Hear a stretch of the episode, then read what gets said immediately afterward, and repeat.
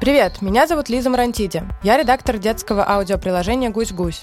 Это второй сезон подкаста «Наука и смелость». В этом подкасте мы рассказываем о великих ученых и о том, что им пришлось пережить, прежде чем их признали великими.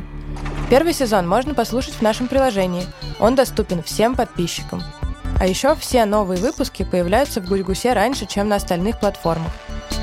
Второй сезон подкаста «Наука и смелость» мы делаем при поддержке Росатома, огромной корпорации, которая занимается в том числе изучением атома. Поэтому в этом сезоне мы поговорим о физиках и других ученых, без которых мы бы не узнали всего того, что знаем об атоме сегодня.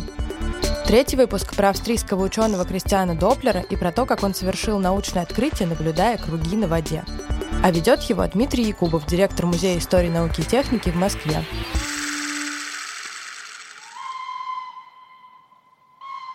Мы стоим около железной дороги в Нидерландах в 1845 году. Эту дорогу построили всего два года назад, а вообще железные дороги с паром появились тоже недавно, примерно 20 лет назад. Сейчас на той ветке, рядом с которой мы стоим, движение перекрыто, но вдруг мимо нас проносится новенький паровоз, и он тянет открытый вагон за собой – на совершенно фантастической по тем временам скорости, почти 70 км в час. В вагоне двое трубачей, они по очереди дуют в трубы и звучит одна и та же нота, потому что нужно, чтобы эта нота звучала непрерывно. И еще в вагоне контролер. Но это не тот контролер, который проверяет билеты, а это человек с очень хорошим музыкальным слухом, который следит, чтобы трубачи не фальшивили, чтобы они играли именно ту нотку, о которой договорились.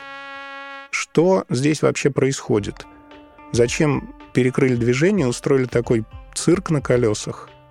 Пока я не скажу, а мы перенесемся еще чуть-чуть назад, в 1803 год.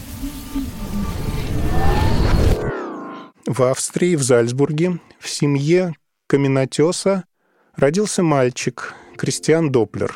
Отец Кристиана обрабатывал мрамор, он э, делал заготовки для надгробий, поставлял плиты для церквей, и даже иногда ему удавалось получить очень выгодные заказы. Он поставлял облицовку для дворцов. Э, то есть нельзя сказать, что они бедствовали, но все-таки каменотес – это не сливки общества – Кристиан закончил среднюю школу и получил хорошее высшее образование. Но головокружительной карьеры он не сделал. Максимум, что ему удалось получить, это должность ассистента, помощника профессора математики, которая не удовлетворяла Кристиана, и поэтому он начал поиски другого места работы. Он подавал заявления в разные институты в Вене, в Цюрихе, в Праге, однако ему везде отказывали – в какой-то момент он отчаялся и полтора года проработал клерком, сейчас бы мы сказали менеджером, на хлопчатобумажной фабрике. Кристиан уже решил эмигрировать в США, но тут он получил место профессора в университете в Праге, и одновременно он продолжал работать в обычной школе учителем математики. Он усовершенствовал микроскоп, оптический дальномер, исследовал электричество и магнетизм. Он был настоящий ученый. А ученых интригуют и будоражат мелочи. Где обычный человек просто пройдет мимо, там ученый остановится и крепко задумается. И бывает, что даже сделает открытие. Так произошло и с Доплером. Он открыл... Вы удивитесь эффект Доплера. Это очень яркое открытие. Оно простое, и в то же время оно универсальное и применяется сегодня в самых-в самых разных областях. В чем оно заключается? Здесь нужно немного объяснить, что такое волны в физике. Представьте, что вы дотронулись пальцем до воды. И так тихонечко эту воду пощекотали. Подвигали пальцем вперед, назад, и от пальца пошли круги. Круги — это и есть волны. Волны на воде — это самые понятные, самые заметные волны — но звук — это тоже волна, которая распространяется в воздухе. И если мы дергаем струну у гитары или положили на стол линейку и так вот дребезжим линейкой, то э, от линейки и от струны тоже идут волны, которые попадают к нам в уши, и мы слышим звук. А еще как ни странно, свет — это волна.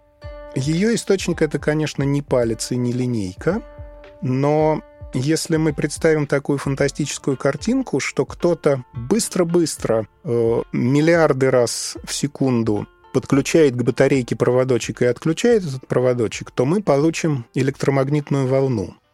И вот свет — это как раз и есть электромагнитная волна. Свет, звук, э, колебания земной коры, то есть землетрясения, пульс в наших венах — все это волны.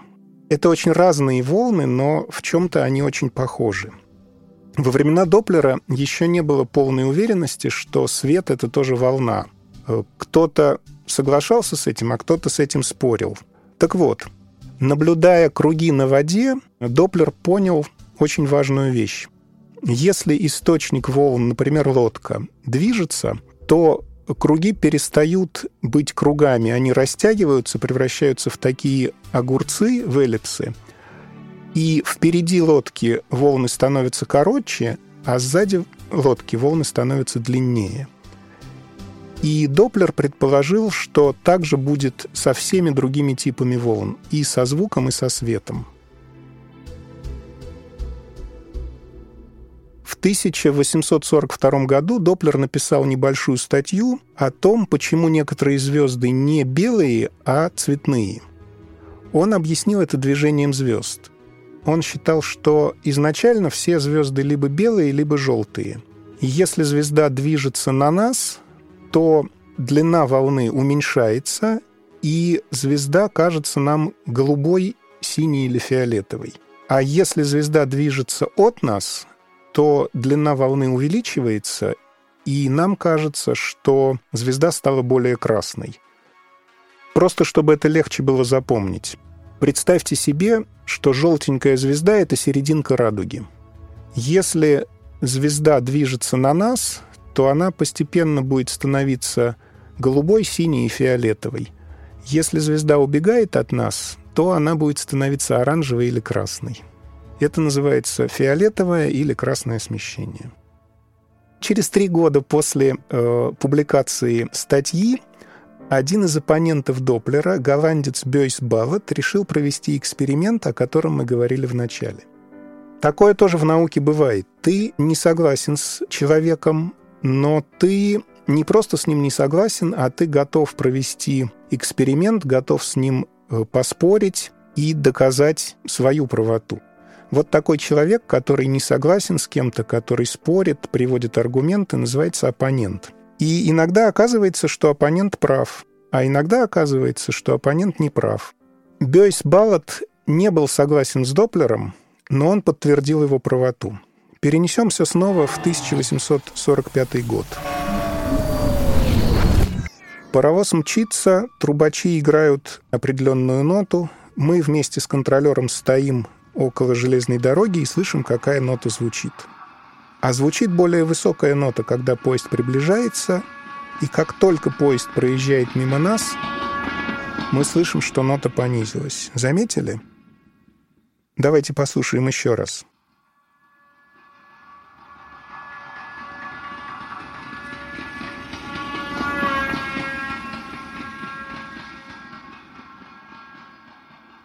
Изменение высоты звука в точности соответствовало расчетам.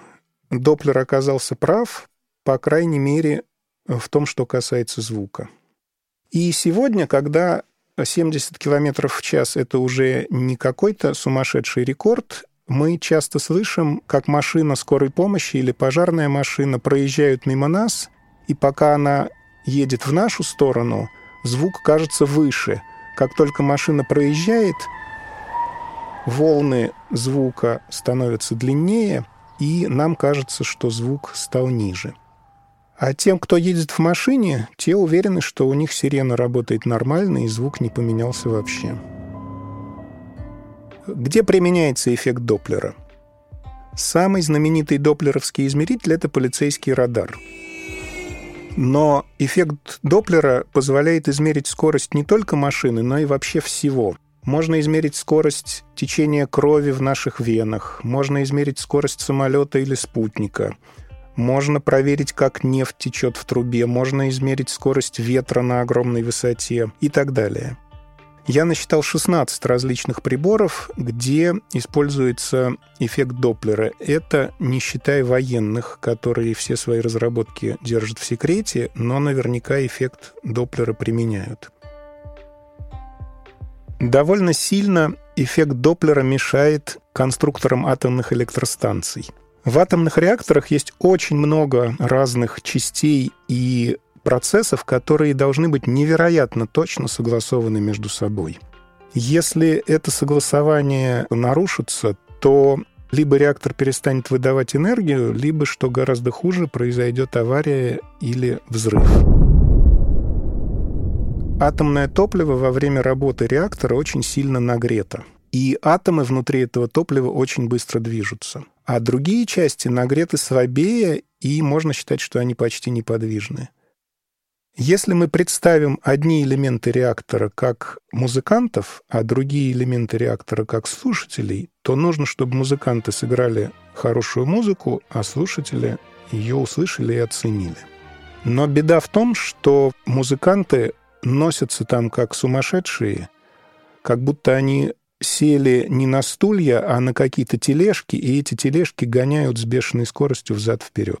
Каждый музыкант играет точно то, что у него написано в нотах. Но из-за эффекта Доплера слушатели, то есть другие части реактора, которые неподвижны и не нагреты, слышат совершенно другую музыку, и это может привести к большой беде. И инженеры вынуждены это учитывать. Они бы и рады упростить себе жизнь, но законы физики нарушить невозможно, в отличие от других законов. Однажды знаменитый физик Роберт Вуд проехал на красный свет, и его остановил полицейский.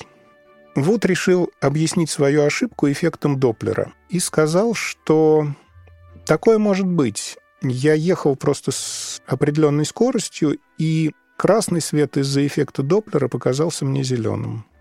Говорят, что Вуда вызвали в суд, и на суд пришел студент, которого Вуд некоторое время назад завалил на экзамене. И студент сказал, что да, все профессор правильно говорит, но давайте посчитаем, при какой скорости такое возможно.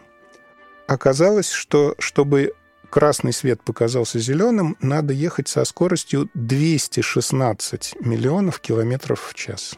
По легенде, после этого Вуда оштрафовали не за проезд на красный свет, а за превышение скорости.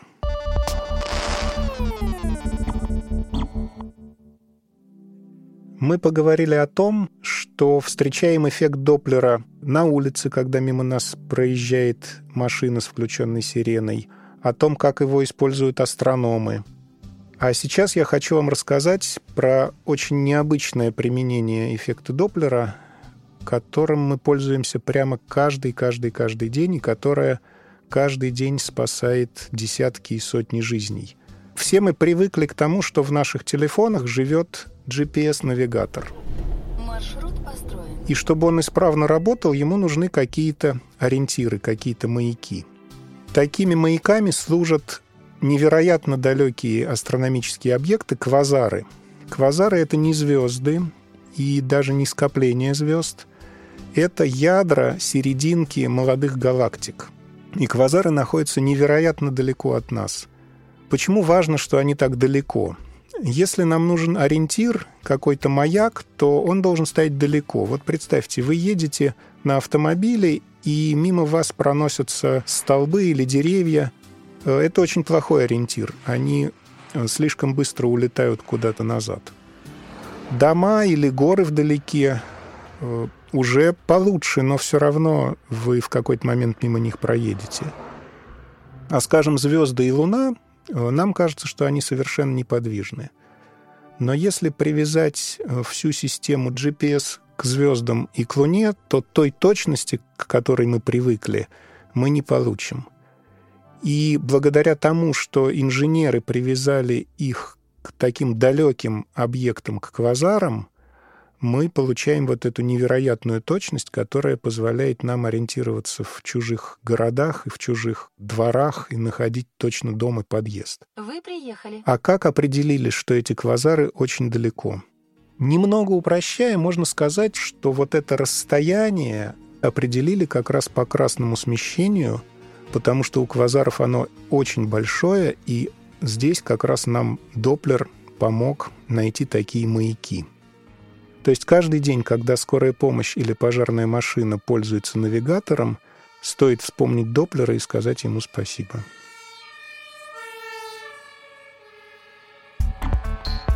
Это был третий выпуск подкаста «Наука и смелость». Мы делаем его при поддержке госкорпорации «Росатом» и ее просветительской платформы Homo Science для подростков и всех, кто интересуется наукой.